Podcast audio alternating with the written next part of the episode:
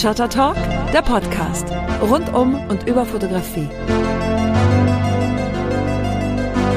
Von und mit Florian W. Müller.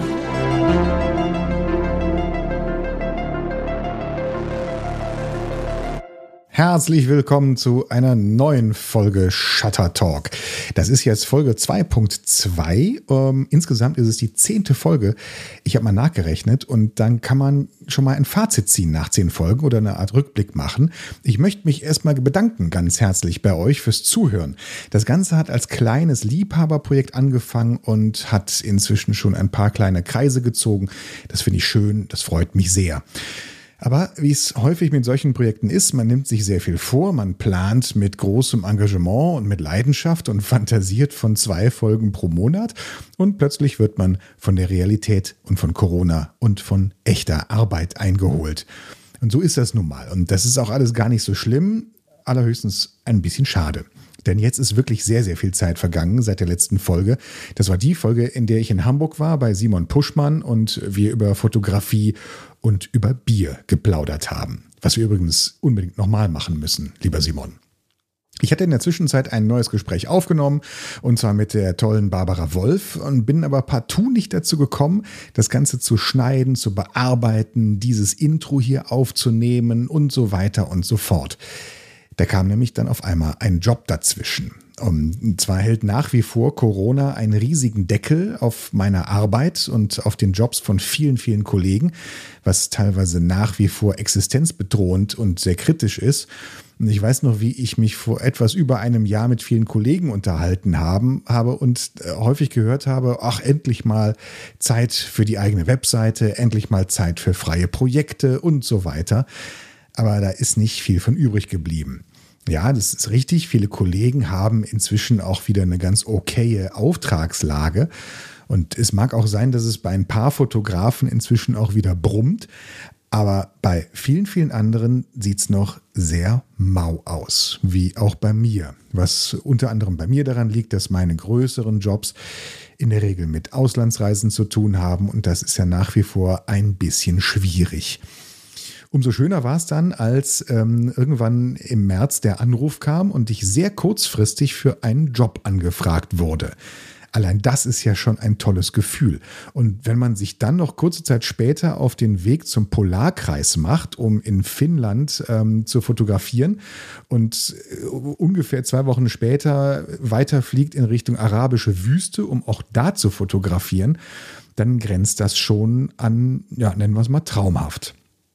Und noch dazu ging es bei dem Job um ein, ein Auto, was ich fotografiert habe, aber auch nicht nur irgendwie zu fotografieren, sondern es ging da um meine Kreativität, um Bilder, so wie ich sie sehe, so wie ich sie am Ende sehen möchte. Und das Ganze war ein echter Traumjob mit einem ganz tollen Team. Und ähm, ja, da erzähle ich dann demnächst drüber. Ich kann jetzt noch nicht viel dazu verraten, weil die Bilder noch nicht veröffentlicht sind. Das ganze Projekt ist noch nicht veröffentlicht. Ähm, das mache ich dann in der nächsten, vielleicht auch erst in der übernächsten Folge Shutter Talk. Freue ich mich aber schon drauf, wenn ich endlich mal mit den Bildern rausrücken kann. Das Ganze war, sagen wir mal, der Hauptgrund dafür, dass es so lange so still war. Und ähm, das gleich folgende Gespräch mit Barbara Wolf ist hier und da ein bisschen überholt. Das ist aber nicht weiter schlimm. Ich bin quasi gerade mit der Postproduktion meiner Bilder fertig geworden für den eben genannten Job. Ähm, die ganze Post habe ich auch noch selber gemacht. Das dauert dann auch wieder ein paar Wochen. Dann gab es noch einen Krankheitsfall in meiner Familie und so weiter und so fort. Ihr kennt das ja, manchmal kommt eben alles auf einmal. Aber jetzt ist der Kopf wieder frei für Shutter Talk und ich bin auch schon in der Planung für weitere Folgen. Beispielsweise habe ich ein schönes Gespräch geführt mit Johann Schulz-Sobes. Der ist Galerist der Prince House Gallery in Mannheim und ähm, da hängen auch ein paar von meinen Bildern. Und in dem Fall hat er mich mal interviewt, was auch großen Spaß gemacht hat. Das war für seine Reihe Ateliergespräche. Habe ich mal in den Show Notes verlinkt und ähm, ich habe mir gedacht, dass das in, sagen wir mal, eine kleine Mini-Folge Shutter Talk passen könnte.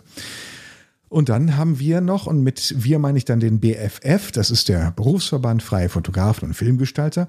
Wir haben die BFF Akademie gegründet. Und das war und das ist ein riesig großer Batzen Arbeit. Da wollten wir eigentlich Ende Mai mit rausrücken und mit großem ähm, Brimborium und Rambazamba und toll und großartig besetzten Workshops und mit Vorträgen beim Horizonte Festival in Zingst an der Ostseeküste starten. Und dann kam plötzlich die neue Verordnung des Landes Mecklenburg-Vorpommern und das ganze Festival musste abgesagt werden. Aber aufgeschoben ist ja nicht aufgehoben. Und wir sind fleißig in der Planung an weiteren Terminen und an Beteiligungen an anderen Festivals. Darüber will ich hier auch noch erzählen. Und ich freue mich da total drauf, ähm, hochkarätige Vorträge zu hören, selber mitzumachen, Workshops zu besuchen und ähm, die Kollegen zu begleiten und Geschichten zu hören über die Bilder, über die Geschichten hinter den Bildern, Diskussionen zu lauschen über die Spannungsfelder in der Fotografie, die Zukunft der Fotografie und ganz vieles mehr. Aber jetzt erstmal zurück zu dieser Folge hier. Ähm, ich habe also mit Barbara Wolf gesprochen. Das war ein Gespräch über ihr Buch Metropolis, die Ausstellung dazu, über ihre Arbeit, ihre Herkunft, ihre Herangehensweise, ihr Blick über den eigenen Tellerrand und vieles, vieles mehr. Ich mag ihre Bilder sehr gerne und das Buch Metropolis ist eine absolute Empfehlung und natürlich auch ihre aktuelle Ausstellung in der Kollektion Regar in Berlin. Das Ganze, das Ganze kuratiert von Marc Barbey. Ähm, die Ausstellung kann besucht werden. Da erzähle ich am Ende des Gesprächs noch mal ein bisschen drüber, weil nach wie vor ist es ja nicht so einfach, in eine Galerie reinzuspazieren und sich Bilder anzugucken. Aber es geht. Ähm, und wenn es nicht geht, dann geht es online. Denn Barbara und die Galerie, die haben sich dazu entschieden, zum Beispiel eine Online-Vernissage zu machen zu ihrer Ausstellung. Und es wird Online-Führungen werden angeboten. Ähm, diese Vernissage ist jetzt noch auf YouTube zu sehen. Also da findet auch so eine Vermischung von ähm, Präsenz und Online statt. Das Ganze habe ich in den Show Notes verlinkt. Einfach mal reinschauen. Übrigens, wenn ihr diesen Podcast hier auf Spotify oder Apple Podcast oder Google Podcast oder was es nicht alles gibt in der Podcast-Welt hört, dann schaut doch mal wenn ihr Lust habt, auf shuttertalk.de. Da gibt es erstens auch diesen Podcast zu hören, zweitens aber auch die Bilder, über die wir in diesem Podcast sprechen, gibt es zu sehen. Plus die ganzen Shownotes und so weiter und so fort. Also shuttertalk.de einfach mal besuchen, wenn ihr das Ganze noch visuell unterfüttern möchtet. So, jetzt aber gute Unterhaltung mit Barbara Wolf. Barbara Wolf, schön, dass wir uns sehen. Das tun wir über Online-Konferenz. Das ist toll. Ich finde, so kann man wesentlich besser sprechen, auch wenn es nur eine Audioaufnahme für einen Podcast ist. Aber Schön, dass wir zusammen sprechen können und ein wenig über deine Arbeit erfahren können und über die Hintergründe. Du bist in Berlin gerade. Ja. Und kommst aus deinem, oder du warst heute, das hast du mir eben gesagt, aus deinem, aus deiner Küchendunkelkammer. Wie muss man die sich vorstellen? Hast du eine, eine Küche ohne Fenster? Nein, aber ich habe äh, eine Verdunklung angebracht mit Heft, Heftband und richtigem schönen schwarzen Stoff und das funktioniert ganz gut. Und dann kann man, ähm, kann man da arbeiten und nebenbei sich noch ein Süppchen kochen. Nee, natürlich nicht. Aber du arbeitest tatsächlich noch in der Dunkelkammer mit, mit der Chemie, entwickelst selber deine Bilder, so wie du das gelernt hast. Du gibst es nicht ins Labor, ähm, sondern machst die Bilder. Bis zu welcher Größe machst du sie selber? Also ab und zu 40, 50, aber normalerweise 30 mal 40. Und ich mache das auch nicht so oft. Ich mache das dreimal im Jahr. Okay, und sonst gehst du dann in, in andere Labore und arbeitest mit denen zusammen? Ich brauche nicht so viele Bilder, aber jetzt bereite ich eine Ausstellung vor und da will ich gerne äh, die Vergrößerung selbst machen. Was wird es da zu sehen geben in der Ausstellung? Da wird es die Bilder aus meinem Buch Metropolis geben. Also ja. Eine wunderbare Brücke. Das Buch Metropolis, äh, ich habe es gekauft, als ich davon erfahren habe, beziehungsweise wir haben uns über Instagram ausgetauscht. Das war so der erste, ähm, ich hatte dich schon länger auf dem Schirm, aber das war so der erste persönliche Austausch. Da hat man mal miteinander in Anführungsstrichen gesprochen, mhm. sich äh, kommentiert und, und hin und her gechattet. Und äh, da kam ich auf dieses Buch und habe sofort bestellt, weil ähm, ich das Thema interessant fand, ohne besonders viel über die Herstellungsweise der Fotos zu sprechen. Da reden wir gleich auch noch kurz drüber. Aber das Buch kam relativ schnell. Das ist wunderschön in Leinen gebunden. Metropolis heißt es. Ähm, ist ein Schwarz-Weiß-Bilder. Vielleicht erzählst du mal kurz, wie es zu diesem Buch kam und ähm, ja, was der Hintergrund ist. Also das Buch war wie oft solche Projekte überhaupt nicht geplant. Der Hintergrund, der Hintergrund war einfach, dass ich, nachdem ich schon etliche Jahre jetzt in Berlin lebe, auf einmal mehr Freizeit hatte, aus persönlichen Gründen, und ähm, sehr viel mehr in der Stadt unterwegs war und sich ein Bild von der Stadt Berlin in mir formte, äh, das ich so überhaupt noch nicht auf dem Schirm hatte. Und das war auf einmal wurde das so spannend. Das sind einfach, das Buch ist das Ergebnis aus sehr, sehr, sehr vielen Spaziergängen. Was hat sich denn ähm, an dem Blick auf die Stadt verändert? Ich hatte persönlich auf einmal sehr, sehr viel mehr Zeit ähm, und bin sehr, sehr viel spazieren gegangen und habe mein, Blitz, mein Blick hat sich irgendwie geschärft auf die Stadt Berlin und ich habe irgendwie in dieser Zeit eine engere Beziehung bekommen. Und es schwirrten auch in mir Bilder rum von diesen alten Vorlagen.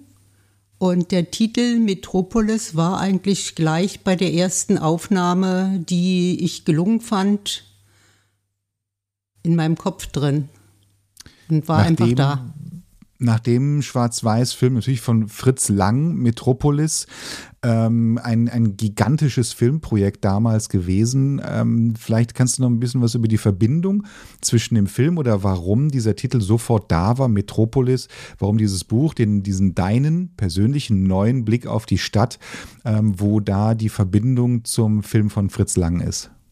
Ach, die Verbindung habe ich gar nicht so gesehen. Ich hatte wie jeder diese Bilder im Kopf, ohne mich damit intensiver auseinandersetzen äh, zu setzen. Ich habe erst sehr, sehr viel später eine ähm, Neufassung äh, von Metropolis, eine technisch überarbeitete gesehen mit großem Orchester in Berlin im, im Filmtheater Babylon. Aber da war ich schon ganz lange unterwegs in dieser Stadt und habe dann einfach gestaunt, wie nah ich da schon ähm, dieses Gefühl ähm, aufgenommen hatte oder wiedergegeben hatte oder wie sich das irgendwie angeglichen hat. Ich hat, wollte das nie kopieren und wollte auch keine Szenen nachstellen. Das war überhaupt nicht meine Intention. Es war einfach mein, ich kann mal so sagen, mein Arbeitstitel. Ja, ich finde, der passt auch ziemlich gut, weil in dem Film, wenn man, wenn man das Inhaltliche, wenn man quasi die Metaebene des Films mal weglässt, es geht um, um gigantische Bauten, also es geht um Architektur, es geht um den, den Menschen, der in diesem, in, ja fast schon in diesem Moloch, in dieser Metropolis, in dieser Stadt äh, existiert und lebt und sich selber auch quasi ein Mikrokosmos in einem Makrokosmos ähm, aufgebaut hat. Und das finde mhm. ich, das sieht man in deinen Bildern auch. Das Buch ist in, in verschiedene Kapitel eingeteilt.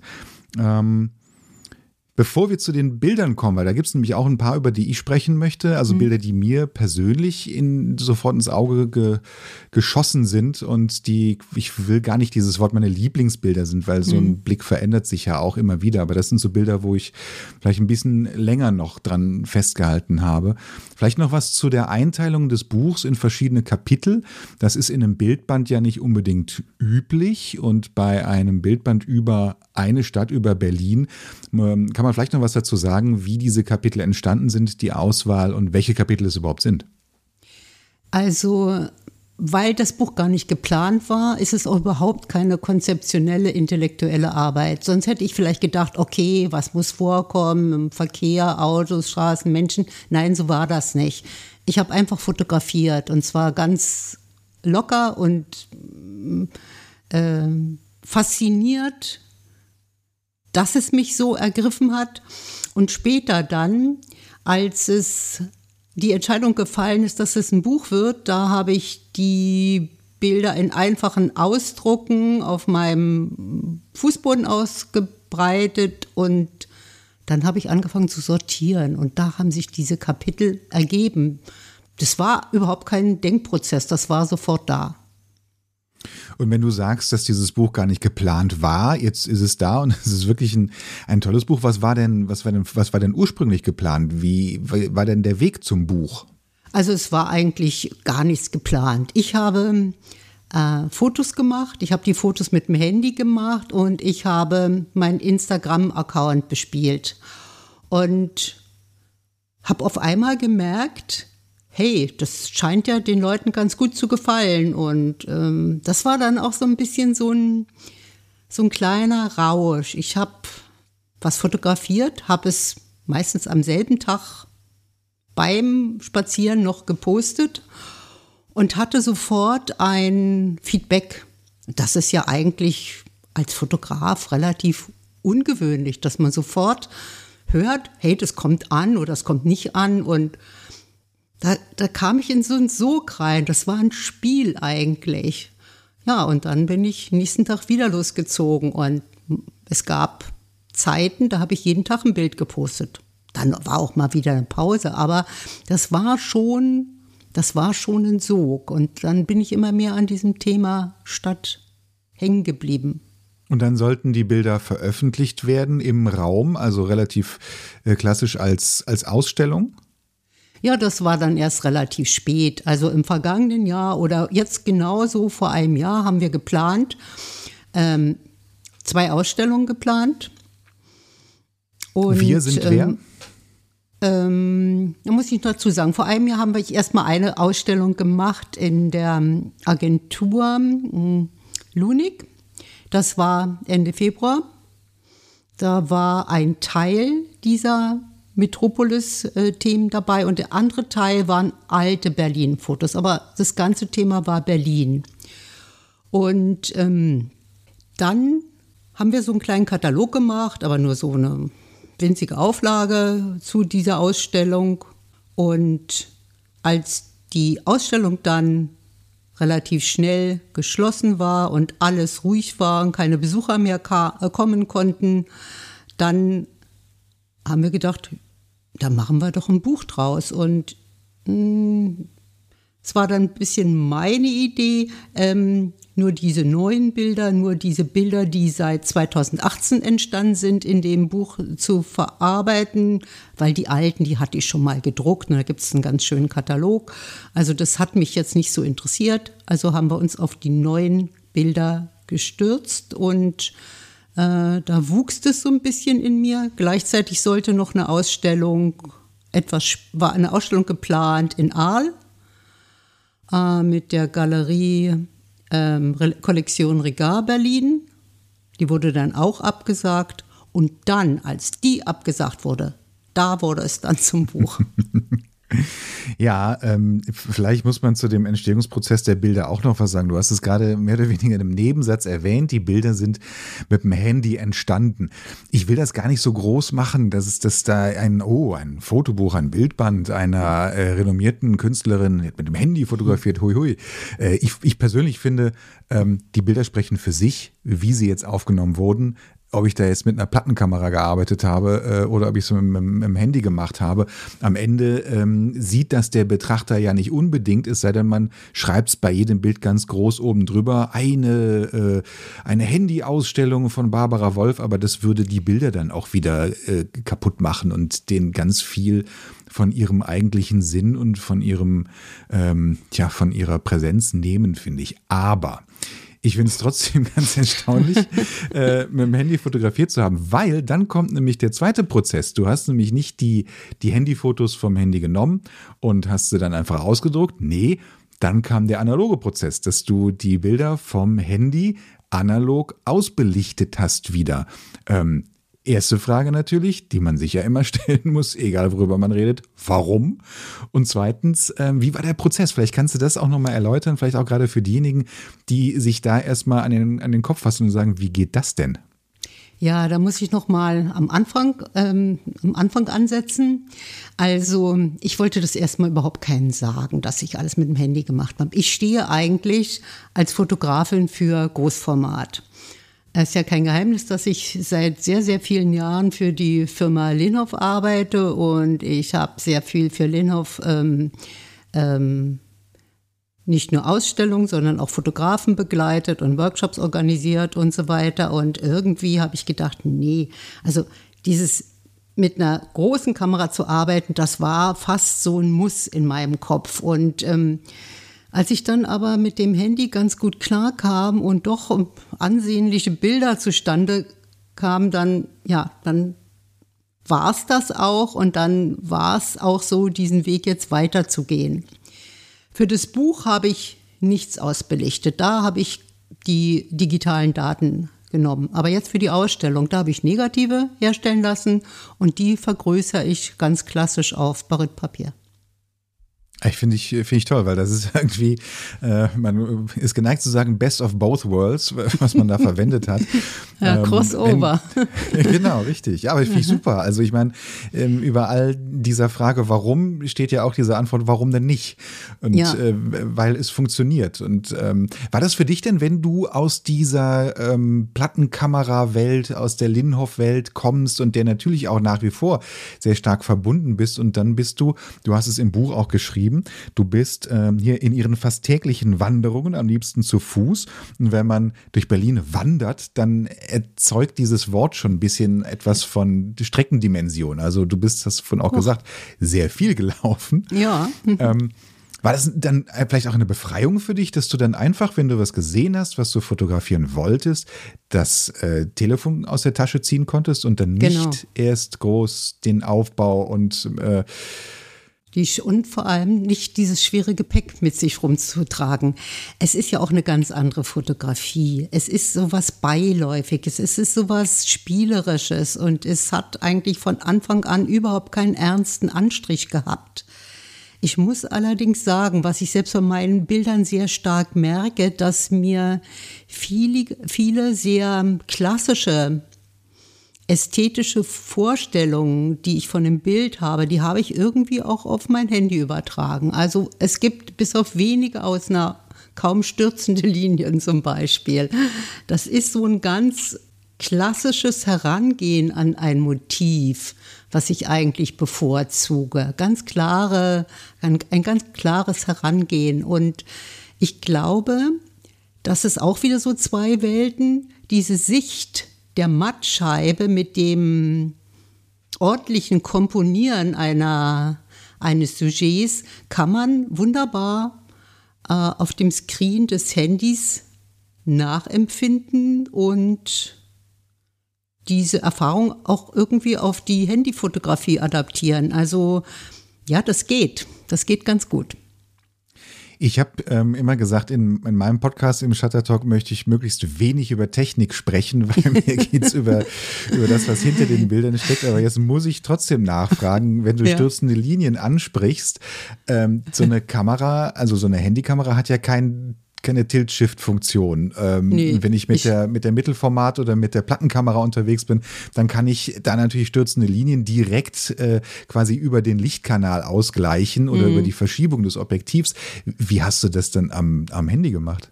Du, ich halte einfach, ich halte das Handy einfach gerade, um es mal so zu sagen.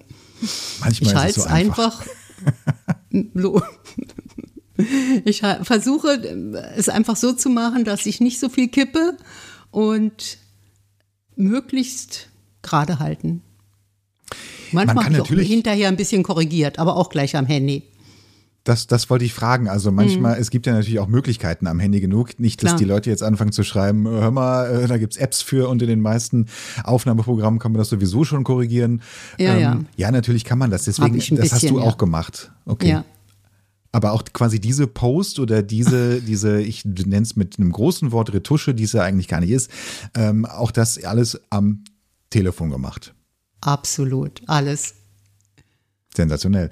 Ähm, die Bilder müsste man sich angucken und ich möchte gerne ein, zwei, drei Bilder ähm, aus dem Buch rausnehmen, um sie nicht zu besprechen, aber um ähm, tja, meine Sicht auf diese Bilder ein bisschen darzustellen. Da sind nämlich einige. Das erste Bild aus dem ersten Kapitel, dieses Kapitel heißt Change. Ähm, warum heißt es Change? Ist das dein, dein Wechsel der Perspektive auf Berlin? Naja, nicht nur mein Wechsel der Perspektive. Ich glaube, die Stadt ist einfach äh, ständig im Umbruch und ständig ändern sich Dinge. Es werden Sachen abgerissen, es entsteht was Neues und die, die Perspektiven der Menschen ändert sich auch. Ja, es ist, ändert sich alles. So sehe ich das mhm. eigentlich.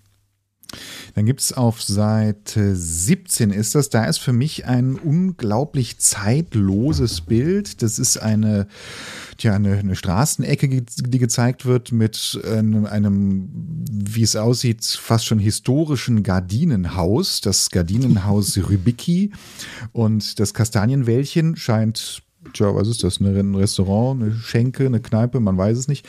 Dann drüber noch die, ähm, die Werbung, Fassadenwerbung von einem Bestattungsunternehmen. Oben fliegt ein Flugzeug. Das ist für mich ein Bild, das könnte auch in den 60er Jahren aufgenommen sein. Das könnte in den 70ern gewesen sein. Das ist völlig zeitlos.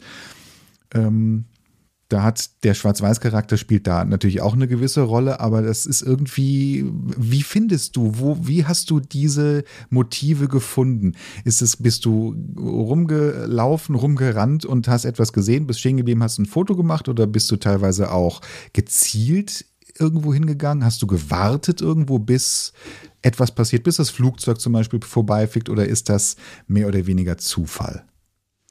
Also manchmal bin ich auch gezielt irgendwo hingegangen, aber gerannt bin ich eigentlich nie, um das mal so zu sagen. Und wenn etwas passierte, zum Beispiel, wenn ich gesehen habe, dass es in Reinickendorf äh, ähm, passiert und da flogen noch die Flugzeuge. Und äh, ich sehe dieses Flugzeug dort über dem Haus und diese, diese, dieses Bestattungsglobalunternehmen und ich bin einfach dann auch ganz schnell und das kann ich eigentlich dann ja mit meiner Technik ganz gut hinkriegen. Das war ein bisschen salopp gesagt mit dem durch die Stadt gerannt. Natürlich, das ist, wenn man sich dieses Buch unter diesem Aspekt mal anschaut, ist das das Ergebnis von jemandem, der offenen Auges durch die Stadt geht. Ich glaube, das ist das, was es ein bisschen besser trifft. Und dieses Bild, das ist tatsächlich eins, eins der Bilder, an denen ich lange hängen geblieben bin, weil dieses Bild wahnsinnig verdichtet ist, weil da so viel drin zu sehen ist und so viel passiert. Und ähm, das für mich hat es Humor und es hat eben diesen zeitlosen Charakter. Ähm, Finde ich ganz wunderbar. Dann ähm, schauen wir uns noch mal ein anderes Bild an. Das ist auf der Seite 35. Da fängt es an, beziehungsweise es fängt schon vorher an. Das sind nämlich Mehrfachbelichtungen korrigiere mich, wenn ich da völlig falsch liege. Das ist ja eine, das ist eine Technik, mit der ich auch relativ häufig arbeite. Ich habe da ein ganz großes Fable für. Ich finde das super, weil man so äh, relativ mehr zeigen kann als nur das Bild, was man mit dem blanken Auge sieht. Das heißt, da kommt auch wieder die, die Technik zum Tragen und die Technik, die man sich dazu eigen macht und die man, die man nutzt für eben so ein Bild. Da geht es nämlich weiter, Seite 637, auch Mehrfachbelichtungen. Die sind auch in der Kamera entstanden.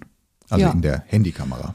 Ja, das sind ähm, Mehrfachbelichtung, das sind übereinandergelegte Aufnahmen und so ein bisschen verschoben, auch ganz spielerisch verschoben, bis sie für mich den Eindruck, den ich irgendwie verstärken wollte, wiedergegeben haben. Das sind auch keine geplanten Geschichten. Das habe ich auch sofort gemacht. Ich habe was fotografiert und habe es nochmal fotografiert und, und habe dann gesehen, es sind eigentlich beide Bilder oder drei. Frag mich nicht, wie viele das dann waren. Äh, ein bisschen verschoben, ein Ausschnitt verschoben und dann war es das.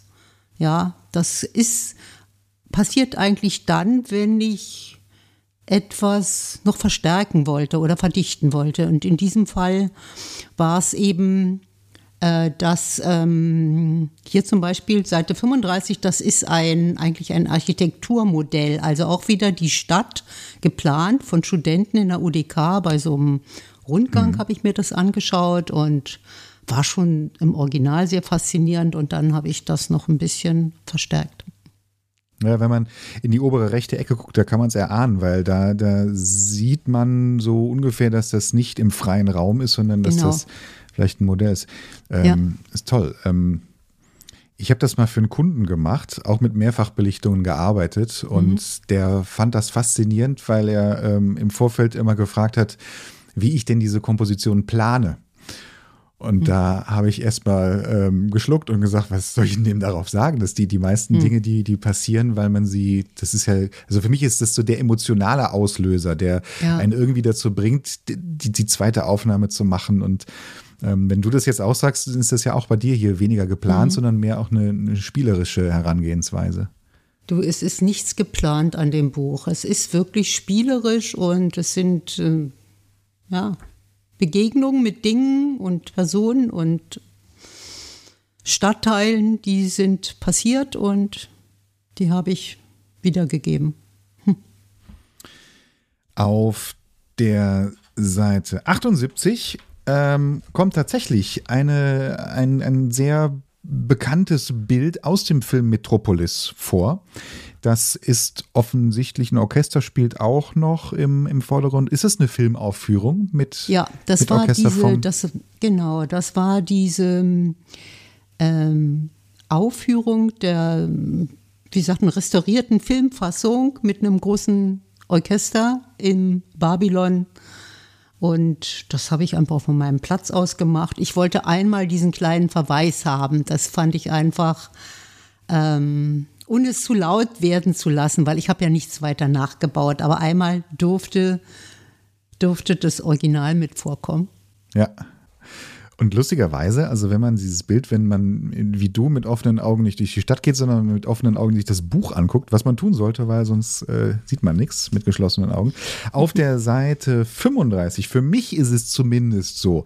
Ich finde es ja auch äh, spannend, mal ähm, durch die Augen anderer zu hören, äh, wie, wie, man Bilder sieht. Auf Seite 85, da fängt ein neues Kapitel an, das heißt Illusion.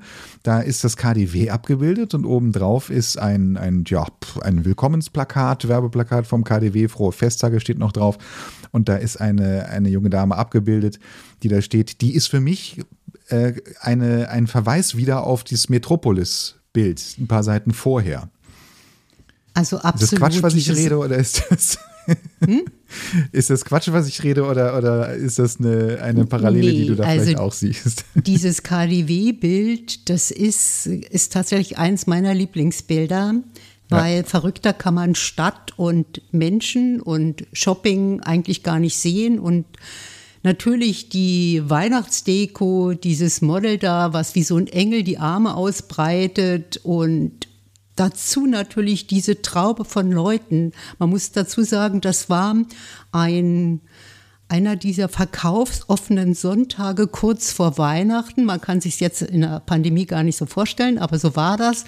Ich bin da lang spaziert, spaziert und zwar kurz vor 13 Uhr und es war zufällig dieser Moment. Ich habe das auch nicht erwartet, dass sich da eine Traube äh, eine Traube von Menschen bildet und wartet, dass die Tore aufgehen, macht auf das Tor und so und das ja, das ist einfach der Hammer.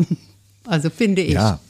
Ja, das ist total stark. Das, deswegen, also die, diese, die Dame da oben, äh, du sagst wie, wie ein Engel, für mich ist sie eben eine Parallele zu dieser Metropolis-Figur, die ja auch die Stadt äh, quasi personifiziert und auch dieses Vereinnahmen und äh, unten diese Menschentraube, was für mich überhaupt nichts Gemütliches, Schönes und Nee. Festtagsmäßiges hat und dann steht da frohe Festtage. Ähm, also es ist schon, also habe ich geschmunzelt, als ich das Bild gesehen habe. Aber mein Gott, das kennen wir ja alle. Ähm, da driftet manchmal Schein und Wirklichkeit doch ziemlich weit auseinander, sobald die Werbung mit ins Spiel kommt und äh, das Spiel mit uns, dem Konsumenten. Genau. Dieses Buch ähm, kann man natürlich kaufen. Das sollte man sich auch angucken vor allem. Und ähm, das hat viele, viele verschiedene Facetten. Wenn du deine eigenen Werke, also jetzt in dem Fall dieses Buch anguckst, und du hast gerade gesagt, dieses eine Bild, das ist ein Lieblingsbild von dir. Ändert sich das im Laufe der Zeit? Wie hast du oder was für ein Gefühl hast du, wenn du deine eigene Art der Wahrnehmung auf die eigenen Werke jetzt mal ganz bezogen, ähm, wie empfindest du das, wenn du dir ein Bild anschaust, was du vor vielen Jahren gemacht hast, was du vielleicht vor, vor sehr vielen Jahren gemacht hast und was du im Laufe der Entwicklung für dieses Buch gemacht hast? Gibt es da Bilder, die in die Ferne rücken? Gibt es da Bilder, bei denen man auf einmal selber, auch obwohl man es gemacht hat, neue Aspekte, neue Facetten sieht? Ja, das ist eine komische Sache. Oft wird man durch andere an die eigenen alten Arbeiten erinnert. Da kramt jemand, ähm, bei mir war es meistens der Marc Barbet, aus einer Kiste irgendein Bild vor und fand das großartig. Und ich sag, ach, das war ja noch im Studium. Ja, gerade im Studium. Also nicht, da kommen manchmal, da ist manchmal der Blick von außen, der einen wieder zu zu seiner eigenen Vergangenheit führt und ja, eigentlich gar nicht so schlecht, aber vielleicht doch ein bisschen kitschig oder so habe ich manchmal meine alten Arbeiten ähm, gesehen. Aber wenn ich dann gemerkt habe, dass das in für die Zeit und äh, auch für meine Entwicklung in jener Zeit also schon eine ganz wichtige Auseinandersetzung war. Ich habe ja früher sehr viel Collagen und Montagen gemacht. Ähm, dann kann ich auch wieder dazu stehen. Aber es gibt natürlich immer Sachen, dass man äh, von einigen Dingen auch wieder abrückt und sie gar nicht irgendwie mehr anschauen mag. Wie gesagt, andere helfen da einem wieder den Zugang zu finden, so sehe ich das jedenfalls. Ja, das ist, eine, das ist eine spannende Geschichte. Diese Subjektivität der Wahrnehmung, die wir ja alle haben, weil wir geprägt sind durch das, was wir erlebt haben und wo wir aufgewachsen sind und wie wir denken, fühlen und mit wem wir sprechen und mit wem wir uns umgeben. Das ist ja bei jedem anders. Mhm. Deswegen eine sehr subjektive Wahrnehmung. wenn man dann durch jemand anderen, was ich vorhin gesagt habe, nochmal einen anderen Blick, eine andere Perspektive auf die eigene Arbeit äh, bekommt, ich finde das unglaublich spannend. Mhm. Da öffnen sich, wie gesagt, ganz neue ja fast schon Welten in den eigenen Arbeiten. äh, Marc Barbey hast du, Marc Barbey hast du gerade erwähnt. Vielleicht sagst du noch kurz, wer das ist. Ja, das ist ein, ein Sammler und er hat eine ist ein privater Kunstsammler, der eine Galerie in Berlin auch betreibt und der mich sozusagen ermutigt hat, äh, zu meinen Arbeiten zu stehen, mit dem ich zusammen äh, 2017 ist also gar nicht so lange her, äh, so einen sehr schönen Einstieg in äh, ja in die in die Aus, in das Ausstellungswesen in Berlin ähm, mir geholfen hat, das zu ähm, ich weiß nicht genau, wie ich sagen soll, also jedenfalls hat er mir da also ein Podium in seiner Galerie gegeben und hat mir sehr viel geholfen in den letzten Jahren, verschiedene Ausstellungen zu bestücken und da ist sehr mhm. viel bei mir passiert, ja. Mhm. Sp bisschen Spätzünder, aber sehr gut. Ja, manchmal brauchst du diese, diese menschlichen äh, Katalysatoren und ähm, jemanden, der einem da den richtigen Schubs an der richtigen Stelle gibt. Genau. Ähm, ich möchte ein bisschen etwas über deine Historie sagen, aber nicht äh, zu tief, sondern ich möchte mich da entlanghangeln an Dingen, die ich über dich gelesen habe. Und das erste ist aus der Morgenpost von 2017. Da wurde geschrieben, dass du keinen Kontakt zu der, also wir reden jetzt hier von deiner Ausbildungszeit in Leipzig äh, im, im, im, mhm. Studium, ähm, zu, dass du keinen Kontakt zur ostdeutschen Fotografieszene hattest und äh, sich auch nicht um eine, eine Öffentlichkeit für dein eigenes Werk damals gekümmert hast. Da steht dieser Satz noch dabei, wären ihre Bilder fast in Vergessenheit geraten. Warum war das so? Also Erfolg hatte in der DDR auch immer etwas mit ähm, politischem Statement zu tun. Und wenn man da nicht ganz so konform gegangen ist, ähm, machte einem das auch, äh, hat man es auch ein bisschen schwieriger gehabt. Und ich habe mich relativ schnell nach dem Studium eigentlich zurückgezogen, kann man so sagen. Weil du mit dem, was mit diesem Erfolg einhergegangen wäre, der dir da vielleicht oder wahrscheinlich auch beschienen worden wäre, nicht einverstanden gewesen wärst. Viele Konjunktive in einem Satz, aber ich glaube, du mm, weißt, was ja. ich meine. Du, da sind so verschiedene Dinge, die zusammengelaufen sind. Erstmal habe ich damals gar nicht so frei fotografiert. Ich habe mich sehr mit Collagen und Montagen beschäftigt und habe angewandte Arbeiten gemacht. Ich habe ein paar Illustrationen gemacht und hatte Jobs in diesem Bereich und war nicht der, der jetzt äh, die Fotos so, dies, das Leben so aufgezeichnet hat. Das kam bei mir ein bisschen später. Eigentlich, eigentlich fünf Jahre nach dem Studium habe ich die Fotografie für mich entdeckt. Mhm. Du bist 1985 dann ähm, in, den, in den Westen gekommen und ähm, hast angefangen zu arbeiten, viel gemacht. Das will ich alles gar nicht in, in, in dieser Kürze der Zeit hier aufdröseln. Das müssen wir auch nicht machen. Ich möchte ein paar einzelne Positionen und ein paar ähm, Momente rauspicken. 2014 ähm, hast du eine Serie gemacht mit dem Namen I Was Here. Da hast du ähm, Touristen fotografiert in ja. Berlin schon ähm, bei ja. ihrem eigenen Fotoverhalten. Das heißt, äh, so eine Art Inception. Du hast jemanden, der fotografiert, selber fotografiert. Ähm, Das Ganze im Stil eines ähm, fotografischen Trittbrettfahrers. Ja, genau. Äh, wo, wo, wo, kommen, wo kommen solche Ideen her? Wie entstehen diese Ideen bei dir? Also die Idee kam gar nicht von mir. Ich habe für ein kleines Museum in Brandenburg gearbeitet, das Wegemuseum in Wusterhausen-Dosse. Und äh, die Museumsleiterin hat gesagt, also wir machen eine Ausstellung, aber es muss was mit Wegen zu tun haben. Machen wir doch was über Reisefotografie. Können Sie was über Reisefotografie machen? Da habe ich gesagt, Reisefotografie, um Gottes Willen, das ist, hört sich ja so furchtbar an. Das ist so Lieblingsbeschäftigung aller Urlauber, äh, Reisefotografie. Und dann habe ich mir überlegt, was Reisefotografie eigentlich ist.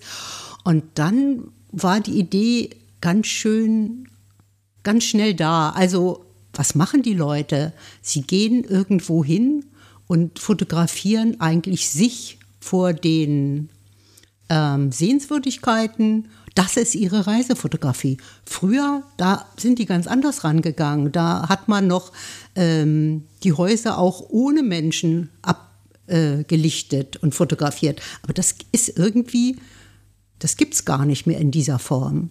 Also die Leute setzen sich selbst in Szene, um den anderen zu sagen, schaut, ich war hier. Ja, nach dem Motto, wenn es kein Selfie davon gibt, dann warst du auch nicht da. Genau, so ist das. Und äh, und dann bin ich in Berlin ähm, genau diese Touristenpunkte abgelaufen und habe die Leute beobachtet. Das hat wirklich sehr, sehr viel Spaß gemacht, weil ich konnte noch nie so frei fotografieren, weil die haben mich gar nicht bemerkt. Ich war einfach immer dabei. Das heißt, da äh, gab es auch nie Situationen, wo jemand gesagt hat, Entschuldigung, äh, was machen Sie da? Fotografieren Sie mich gerade äh, beim Fotografieren? Nö, also ich weiß, das sind immer so die umstrittenen, umstrittenen Themen. Darf ich das oder darf ich das nicht? Ich habe es einfach gemacht und man, als Fotograf bin ich ein Voyeur, dazu stehe ich auch. Ich finde es spannend, was andere Leute machen und wie sie sich bewegen. Und nö, es gab nicht eine, eine Situation, ähm, ich bin ja eigentlich gar nicht aufgefallen. Ich stand ja hinter dem, ich stand hinter den Leuten. Eigentlich prima. Ich kenne einen, einen Fotografen und der betreibt ein sehr, sehr schönes kleines Fachlabor in, in London. Ähm, der heißt, ähm, ah, Schneidemann. Schneidemann heißt er mit Nachnamen, auf den Vornamen komme ich gerade. Ich schreibe es in die Shownotes rein, dass, mhm. dass ihm auch die Ehre gebührt. Äh, der macht, der macht Street Photography, aber auf die ganz brutale Art und Weise. Der geht mit seiner Kamera und hält die den Leuten wirklich ins Gesicht und macht ein Foto und wird auch also oft genug körperlich angegangen. Deswegen da ähm, gibt es dann Situationen, wo er sagt, das war schon ziemlich brenzlig und er ist ein, ein älterer Herr und der macht mhm. das auch heute noch. Ähm, mhm. du hast es dann aber eher heimlich gemacht und für dich war das eher, du hast es ja gerade gesagt, der, der, der Voyeurismus.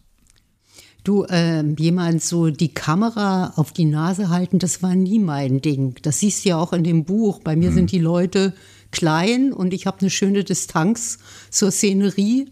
Ich finde, ich beobachte sie trotzdem ziemlich genau, auch wenn der Kopf nicht so groß abgebildet ist. Nein, das ähm, so ganz nah ran, das hat ja auch so was sehr provozierend, entblößendes. Nee, das ist nicht so meins. Nein. Du hast ja in deinem Övre ganz viele verschiedene Facetten, die du zeigst. Du hast einige gerade angesprochen, die Montagen, Collagen, jetzt diese, ich nenne es einfach mal oder pack's in den Sack mit dem Label Street Photography drauf, obwohl es was mhm. wirklich anderes ist, aber ich glaube, wir wissen jetzt alle, was gemeint ist. Ähm, von Plattenkamera bis zum Handy ähm, fürs Buch und für die Bilder ähm, Metropolis. Aber wenn man sich die Bilder anguckt, nicht nur in dem Buch, sondern in deinem gesamten Werk, und es wird auch immer wieder davon gesprochen, dass du da deine eigene Handschrift hast, obwohl da so viele verschiedene ähm, Genres bedient werden. Wie schafft man es denn, eine eigene Handschrift zu erlangen? Das weiß ich gar nicht. Ich glaube, die Handschrift bei einem Fotografen ist nicht unbedingt die Technik oder das Thema, sondern das ist die Sichtweise auf die Dinge. Ja, beobachten, schauen und das wiedergeben, was man glaubt oder was man für wichtig findet, wiederzugeben, was einen irgendwie berührt. Ich glaube, ja. das ist das Entscheidende. Ich möchte den Kreis ein bisschen weiterziehen und ähm, diese Techniken, die wir gerade auch genannt haben, die kommen ja ursprünglich aus der Malerei, als es noch keine Fotografie gab, also Collagen, Montagen und so weiter. Da gibt es ähm, auch in dem, was dich geprägt hat, so habe ich zumindest mal gelesen, dadaistische Collagen, Montagen, äh, Anton Stankowski wird da genannt, fotografische Erkundungen, davon ist häufig die Rede. Es ist experimentell, es ist außergewöhnlich. Dann natürlich die Mehrfachbelichtungen, die, wenn wir es auf die Malerei übertragen, ist es, sind es Übermalungen quasi. Also Techniken, die über die eigentliche Fotografie hinausgehen und die, wenn man es anders formulieren möchte, das Feld der Fotografie ausdehnen in das Feld der Malerei. War das für dich ein bewusster Prozess oder war das eine Spielerei oder war das ein, ein Ausbrechen, etwas anders machen wollen? Wo kommt das her? Kein bewusster Prozess, das war einfach da. Äh, vielleicht liegt es daran, dass ich auch vom Zeichnen zur Fotografie gekommen bin, ganz früher und da überhaupt keine Berührungsängste hatte, irgendwas zu mixen. Und meine alten Collagen, die habe ich eigentlich gemacht. Da wollte ich schon was Bewusstes ausdrücken und das habe ich so nicht vorgefunden. Also habe ich mir Mittel gesucht, wie ich meinen Gedanken Ausdruck verleihen konnte, mit welchen Mitteln und Möglichkeiten ich da gespielt habe. Und früher habe ich sehr viele analoge Techniken gemixt. Und das war auch eine sehr spannende Zeit eigentlich, ja. Aber ist das denn für dich eine Art von Impuls gewesen oder ist das für dich ähm, ein, tja, ein, ein nicht Nacheifern wäre das komplett falsche Wort, aber ähm, hast du dir Bildhauer, die wir Arbeiten angeguckt, die Arbeiten von Malern, bildende Künste, um das zu übersetzen in die künstlerische Fotografie? Ähm, wie wichtig ist dieses Feld der Kunst für dich, also die Malerei, Bildhauerei ähm, und diese Techniken? Also dazu muss ich sagen, ich da ist sicherlich die Hochschule in Leipzig sehr wichtig. Es gab zwar keine Bildhauerei, aber es gab Malerei und Illustration und sämtliche grafische Techniken. Und wir haben auch als Fotostudenten äh, sehr viel experimentiert mit anderen äh, Techniken. Wir hatten wunderbare Werkstätten, die gibt es auch heute noch da.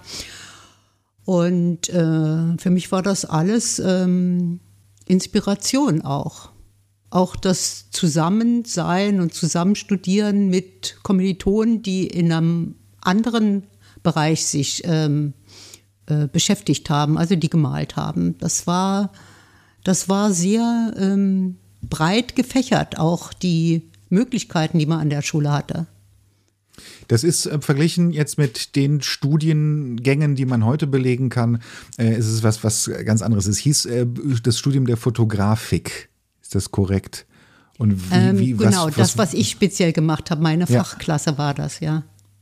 Und was wurde da gelehrt? Wie, wie muss man sich das vorstellen? Du hast jetzt gerade schon ein bisschen was darüber erzählt, dass die Bandbreite sehr groß war, dass der Blick sich nicht nur auf die Fotografie gerichtet hat, sondern eben darüber hinaus. Ähm, wie kann man sich so ein Studium vorstellen in Leipzig? Also damals war es so, zwei Jahre Grundstudium, da waren wir zusammen, haben die verschiedenen Genre durchexperimentiert, ähm, hatten verschiedene, Auf, ähm, verschiedene Aufgabenstellungen, da gab es Porträt und eine Reportage, einen Blog und ähm, verschiedene Projekte auch in ähm, Typografie und äh, Gestaltungslehre und Kunstgeschichte natürlich. Und nach den zwei Jahren hm, konnte man sich äh, für verschiedene ähm, Fachklassen bewerben und da habe ich die Fotografik genommen. Hatte damals auch damit zu tun, weil da ähm, ein jüngerer Dozent war und nicht solche älteren Herren wie in den anderen Klassen und mhm. weil ich das interessant fand, äh, über die Fotografie hinauszugehen. Also das hat mich schon sehr gereizt damals. Wir haben viel gelernt und das war auch sehr gut, weil ich konnte damit eigentlich mein ganzes Berufsleben, also ich hatte, ich habe immer so cross gearbeitet und es war überhaupt kein Problem, jetzt eine gestalterische Sache zu machen, ein Buch zu machen oder ähm, ja später auch Prospekte oder Anzeigen zu gestalten. Gab es Vorbilder oder gibt es Vorbilder auch heute noch für dich ähm, oder Kollegen, Fotografen, die dir ganz besonders am, am Herzen liegen oder die dich auf dem Weg begleitet haben? Und das muss jetzt nicht nur Fotografie sein, das können auch bildende Künste sein. Gab es sowas während des Studiums? Gibt es sowas heute noch? Also ich kann das gar nicht so genau sagen. Also ähm, ich habe natürlich in der Fotografie schon ein paar ganz klassische Vorbilder.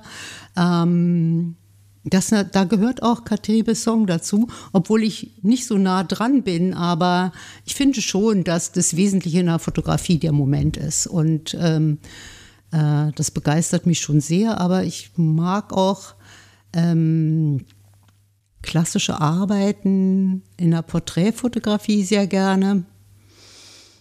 Ja, das, äh, das kann ich schon sagen. Also einerseits schon die, die, äh, die Live-Fotografie, andererseits aber auch äh, die Betrachtung des Menschen, da auch dieser konzeptionelle Ansatz, wie er ja beim, bei August Sander schon da war, das begeistert mich eigentlich auch sehr. Und ich glaube, bei mir ist es so der Mix der Einflüsse von verschiedenen Leuten und eigene Erfahrungen, die mich da so weitergetragen haben. Kommen wir mal von den Bildern und von der Kunst auf das, auf das geschriebene Wort. Warum, das wird sich gleich erklären. Ich zitiere mal, äh, Marc Bye haben wir eben schon genannt, namentlich. Jetzt wird er auch äh, von mir auch noch zitiert aus einem Text von 2017. Sie erschafft universell gültige, in ihrer Wahrheit über den Menschen berührende und so wiederum mit Bedeutsam Bedeutsamkeit aufgeladene fotografische Momente, die durch ihre Allgemeingültigkeit eine gemeinsame Ebene und und Kommunikationsmöglichkeit zwischen der Erfahrungswelt des Betrachters und des Fotografen herstellt. So, das lassen wir jetzt kurz lang, sacken. Ne? Bisschen lang. Ja, ja, genau. Wie, wie wichtig sind denn solche, und da möchte ich mich im Vorfeld bei Marc dabei entschuldigen für das kommende Wort, äh, für solche verschwurbelten Texte über die Arbeit einer Fotografin oder eines Fotografen, äh, um diesen, den Bildern möglicherweise noch eine Ebene zu geben, die der Betrachter vielleicht äh, entweder selber entdeckt hat oder auch nicht, weil da sind wir wieder bei der Subjektivität der Wahrnehmung. Ähm, mir hat mal ein Redakteur gesagt, ich bräuchte für meine Arbeiten mehr Schwurbeltexte. Das ist wieder ein Zitat, das hat der Redakteur gesagt. Ähm, damit man so die eigenen Bilder ein bisschen mehr aufladen kann. Ich habe das bisher weiß ich nicht. Also ich, keine Ahnung, wie, wie stehst du dazu? Wie, wie, wie wichtig sind solche Texte eines, eines Kunsthistorikers oder eines Menschen, der die Bilder mit ganz anderen und vielleicht auch anderen, ja, anders klingenden Worten beschreiben kann? Also für diesen Text kann ich nichts. Ich muss vielleicht dazu sagen, Marc Barbet ist Franzose und ähm, Dafür Vielleicht. hat er aber eine Wortwahl und einen Satzbau wie, wie, wie ja, kaum aber kaum ich glaube, das kommt irgendwo daher. Also ich ja. habe es nicht, äh, ich habe es nicht geschrieben, ich habe es nicht ähm, korrigiert. Ähm, man könnte es vielleicht ein bisschen kürzer sagen. Mir geht es gar nicht so sehr um das Inhaltliche. Das ist ja, das ist ja völlig, ja. das ist ja völlig richtig. Da haben wir ja auch schon drüber gesprochen, wie, wie, das, wie, wie Bilder eine Kommunikationsebene aufmachen, wenn sie jemand betrachtet, mhm. der das Bild zum ersten Mal sieht und nicht der Fotograf, der mit diesem Bild ja mehr oder weniger verheiratet ist.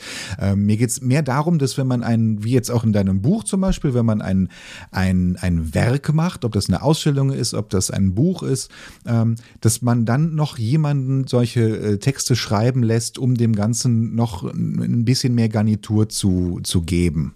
Okay, ich habe die Texte nicht schreiben lassen, muss ich dazu sagen. Also, wenn einer solche Texte schreibt, dann ist das seins. Ich habe das nicht veranlasst. Das wäre ja so, als ob ich im Auftrag jetzt sagen würde, jetzt schreib mal einen Text mhm. darüber. Nein, überhaupt nicht. Also insofern ähm, weiß ich auch nicht, wie wichtig das ist.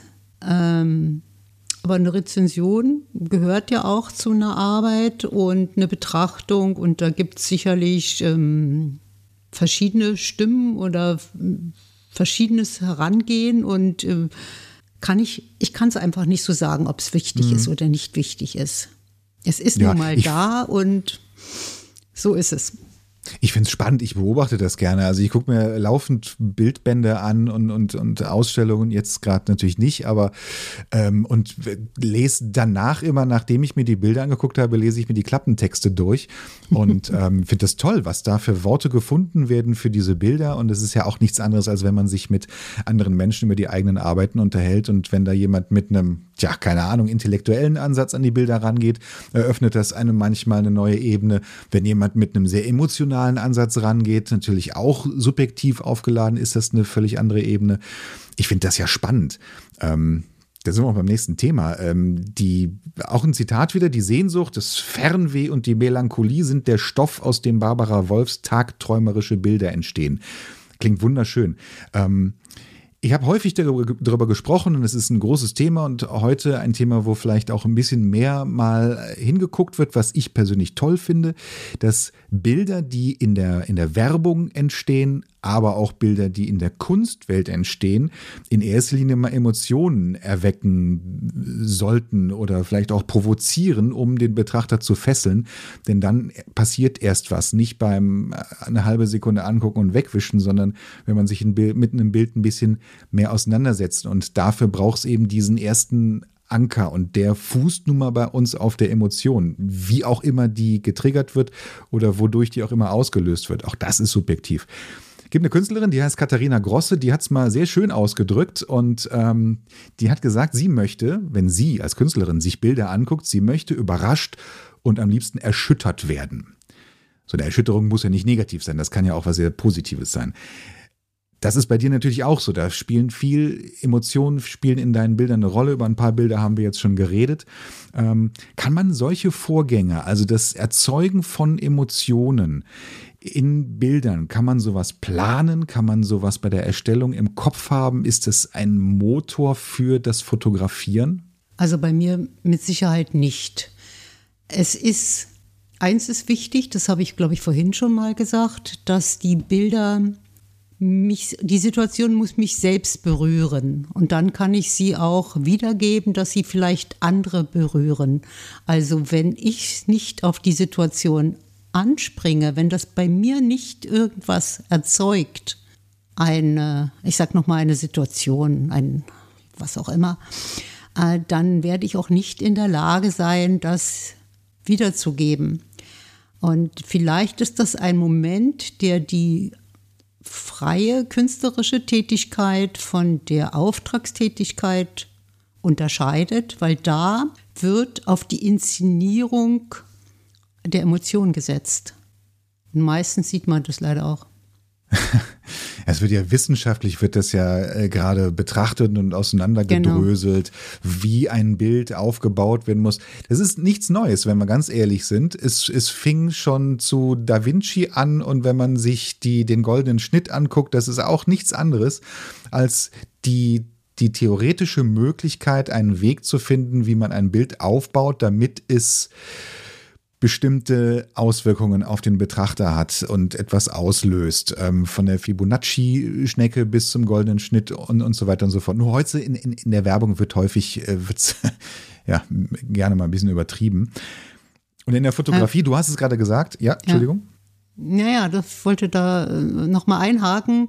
Äh, wahrscheinlich hat man auch diese Regeln ähm, des Bildaufbaus, die hat man ja irgendwie im Kopf. Und ohne drüber nachzudenken, setzt man sie ein, also diese formalen Entscheidungen. Ich habe vorhin gesagt, das mit dem Handy, das habe ich eigentlich, da habe ich eigentlich meine Erfahrungen von einem Großbild ähm, mit einfließen lassen, nicht? Dass ich das so aufbaue und äh, geradlinig, geradlinig ähm, meine Häuser meistens sind und äh, eine Fluchtlinie dahin geht und so. Und so hat man das unbewusst kommen diese Gesetze, Regeln einfach so zur Anwendung. Aber mhm. sicherlich nicht in dieser konstruierten Form. Naja, gerade bei, wenn man so fotografiert, wie, wie du das tust, wo, der, wo die Millisekunde entscheidend ist und wo der Finger am Auslöser ja eigentlich weniger ein Hirn, und, sondern mehr ein Herzgesteuerter ist, oder? Genau, das ist schön gesagt. Du hast mal von einem Lieblingsbild gesprochen. Das ist auch schon ein paar Jahre her. Das war ähm, 2017. Ähm, da sitzen Freundinnen von dir, glaube ich, auch auf einem Hotelbett in Hiddensee.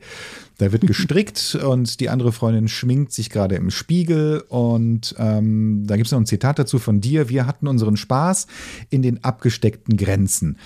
So. Ist das noch dein Lieblingsfoto? Nein, ganz bestimmt nicht. Aber es ist einfach ein ganz persönliches Bild und es fing 2017 eben in der Ausstellung.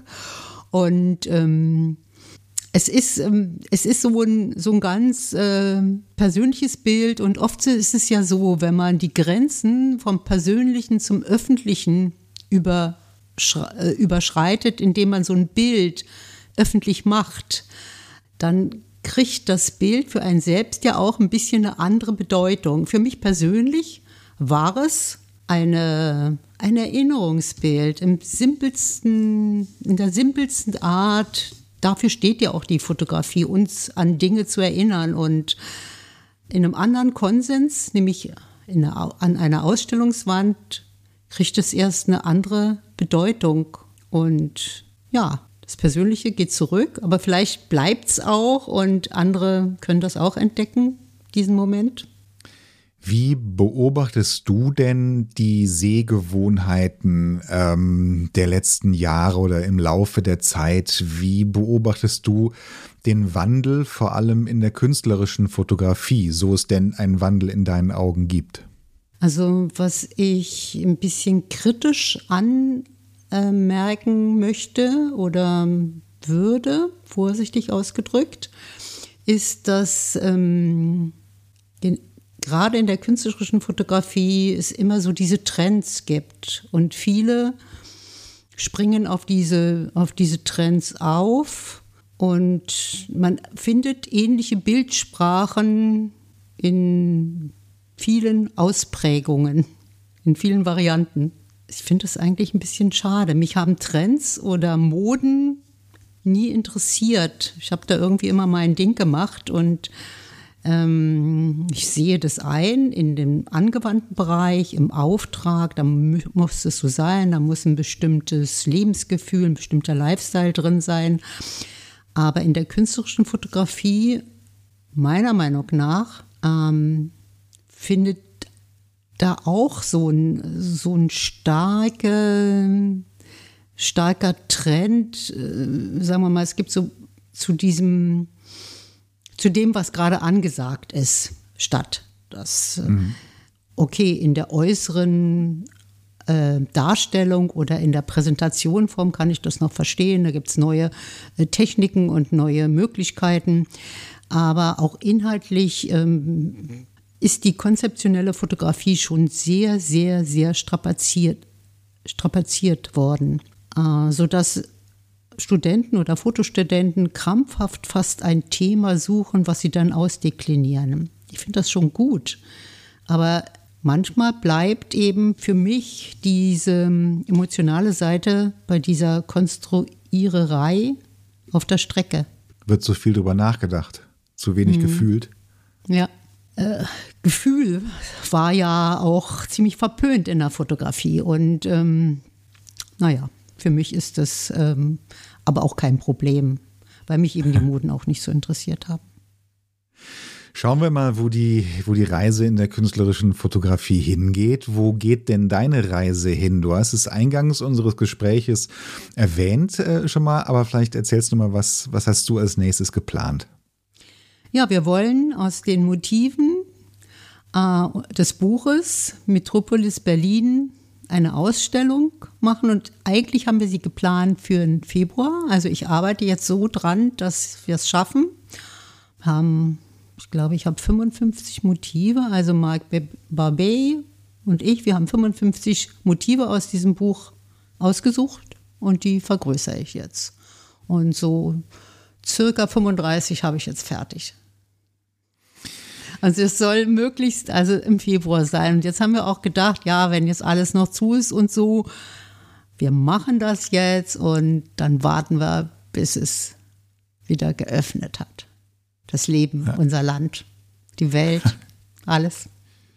Schön, bis das Leben wieder geöffnet hat. Ja, ich drücke ganz, ganz fest die Daumen uns allen natürlich, dass wir uns bald wieder richtig Bilder an Wänden auch angucken können und uns gemeinsam vor diesen Bildern auch austauschen können, weil das ist was, was mir persönlich dem, im letzten Jahr massiv gefehlt hat. Mhm. Äh, das lässt sich auch nicht ersetzen, äh, sind wir ehrlich.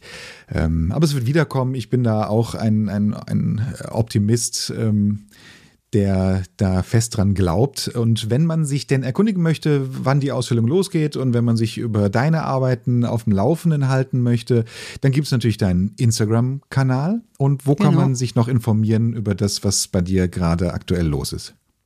Auf der Website. Da versuche ich auch immer einigermaßen aktuell äh, das zu posten, was ansteht. Also im Moment ist es natürlich noch das Buch, so lange gibt es es ja noch nicht, zwei Monate jetzt. Und ähm, ja, die Ausstellung wird das nächste sein. Und ob Aal stattfindet äh, in diesem Jahr, wir müssen es abwarten. Da würde ich schon gerne dabei sein. Mindestens im Off-Programm. Die ganzen Verlinkungen machen wir natürlich in den Shownotes. Da ähm, mhm. könnt ihr euch reinklicken und dann schauen, wo ihr wann und was von Barbara Wolf euch angucken könnt. Barbara, ich danke dir ganz herzlich für diese Einblicke und für dieses schöne Gespräch. Vielen Dank. Danke, Florian, mir hat es auch Spaß gemacht. Zum Schluss noch ein Zitat von Barbara Wolf, das habe ich von ihrer Webseite. Fotografie ist mein Leben, es sind die Bilder, die bleiben. Die Ausstellung Metropolis ist noch bis zum 18.06. in der Kollektion Regal in der Steinstraße 12 in Berlin Mitte zu sehen. Und die Galerie ist geöffnet, freitags von 14 bis 18 Uhr oder nach Vereinbarung. Aber ich möchte euch bitten, da sich die Regeln ja zurzeit am laufenden Band ändern, was Personenanzahl, Besucheranzahl und so weiter angeht, dass ihr euch selbst an die Kollektion Regal wendet, wenn ihr Lust habt, die Ausstellung zu besuchen. Und wenn ein Präsenzbesuch nicht möglich ist, dann gibt es auch noch die Möglichkeit einer Online-Führung über einen Videochat. Das Buch Metropolis Berlin ist im Lunik Berlin Verlag erschienen und kann dort wie auch auf der Seite der Kollektion Regal käuflich erworben werden. Sieht super schick aus, in Leinen gebunden, mit Fadenheftung und kostet 39,90 Euro plus Versand. Den Link zur Online-Vernissage, den habe ich ja in den Show Notes verlinkt. Da könnt ihr gerne mal reinklicken. Ich sage danke fürs Zuhören. Bis zum nächsten Mal. Auf Wiederhören.